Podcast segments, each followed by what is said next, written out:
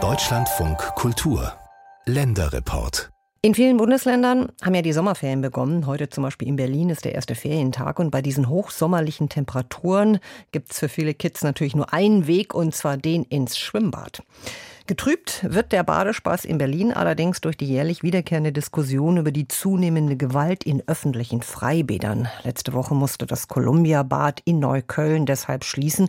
Die Mitarbeiter, die haben nämlich Alarm geschlagen und beklagt, sie würden bedroht. Auch die Badegäste sind enttäuscht und zum Teil auch verängstigt.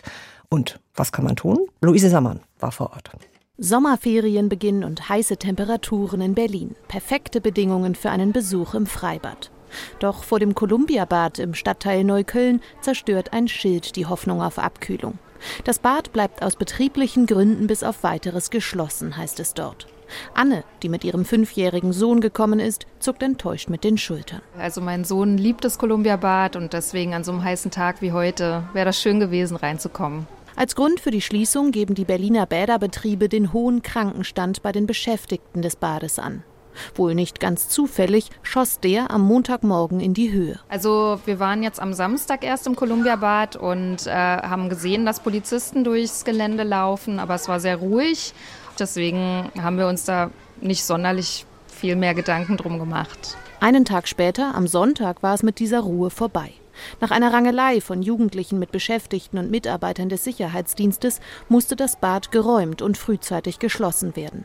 Vor genau einem Jahr endete ein ähnlicher Vorfall in einer Massenschlägerei mit 250 Beteiligten. Kann auch sein, dass jemand sein Essen auspackt und dort dann Kerne hinschmeißt. Der nächste tritt rein, ärgert sich über diese Person. Das sind wirklich sehr, sehr unterschiedliche Dinge, die am Anfang stehen und dann nachher vielleicht auch immer zu etwas Größeren werden. Sagt Arne Freudenberg, Initiator des Präventionsprojekts Cool am Pool. Besonders seit Corona habe man das Gefühl, dass viele Badbesucher das soziale Miteinander wieder neu erlernen müssten, so der Sozialarbeiter. Einen Großteil der Streitereien könnten seine extra für den Freibadeinsatz geschulten Konfliktlotsen schlichten, bevor sie eskalierten. Nicht zufällig kommen die Lotsen meist selbst aus den Communities, die besonders auffallen, so der 21-jährige Afghane Ekbal Hajizadeh. Wir haben Jungs, die Türkisch reden, wir haben Jungs, die Arabisch reden, wir haben Jungs, die äh, Pakistanisch reden, Indisch reden. Wenn die Leute auf etwas hingewiesen werden sollten oder an einem Regel nicht halten, dann sage ich halt, ich bin halt auch einer von euch, der euch das sagt. Also ich schäme mich, euch zu sagen, dass sowas nicht gut ist. In den vergangenen fünf Jahren wurden in den Bädern der Hauptstadt knapp 1300 Hausverbote ausgesprochen. Immer öfter muss die Polizei anrücken. Am Montagnachmittag wurde im Kombibad Seestraße im Wedding ein Sicherheitsmitarbeiter durch Schläge und Tritte am Kopf verletzt. Der Täter zog ein Messer. Anderthalb Wochen zuvor prügelten sich Dutzende im Sommerbad Pankow. Bei den Berliner Bäderbetrieben will man offiziell keinen Zusammenhang zwischen der steigenden Gewaltbereitschaft einiger Besucher und der aktuellen Schließung des Neuköllner Kolumbiabades aufgrund von Krankmeldungen herstellen. Ihr Vorstandsvorsitzender Johannes Kleinsorg bestätigt allerdings in einem schriftlichen Statement, die Menge der Vorfälle und das Verhalten einiger Badegäste stellen für unsere sehr engagierten Mitarbeitenden in den Bädern in der Summe eine extreme Belastung dar. Das ist auf Dauer so nicht tragbar. Wie gestern bekannt wurde, wandten sich die Beschäftigten des Columbia-Bades bereits Mitte Juni mit einem Brandbrief an die Leitung der Bäderbetriebe. Täglich werde die Hausordnung vorsätzlich missachtet. Verbale Attacken, das Spucken oder Pöbeln seien üblich, heißt es dort. Mitarbeitern, Frauen, Minderheiten, besonders trans- und queeren Menschen werde immer häufiger Gewalt angedroht. Seit einigen Jahren setzen die Bäderbetriebe wegen solcher Zustände verstärkt auf private Sicherheitsfirmen in den Freibädern. Jährliche Kosten 1,5 Millionen Euro. Auch im Kolumbiabad überwachen schrankartige Männer in weißen Poloshirts den Eingang, führen Taschenkontrollen durch und patrouillieren im Bad. Zu reichen scheint auch das nicht. Hausverbote etwa würden erteilt, aber dann nicht durchgesetzt, heißt es in dem nun öffentlich gewordenen Brief. Die unterzeichnenden Mitarbeitenden fordern unter anderem ständige Polizeipräsenz vor Ort.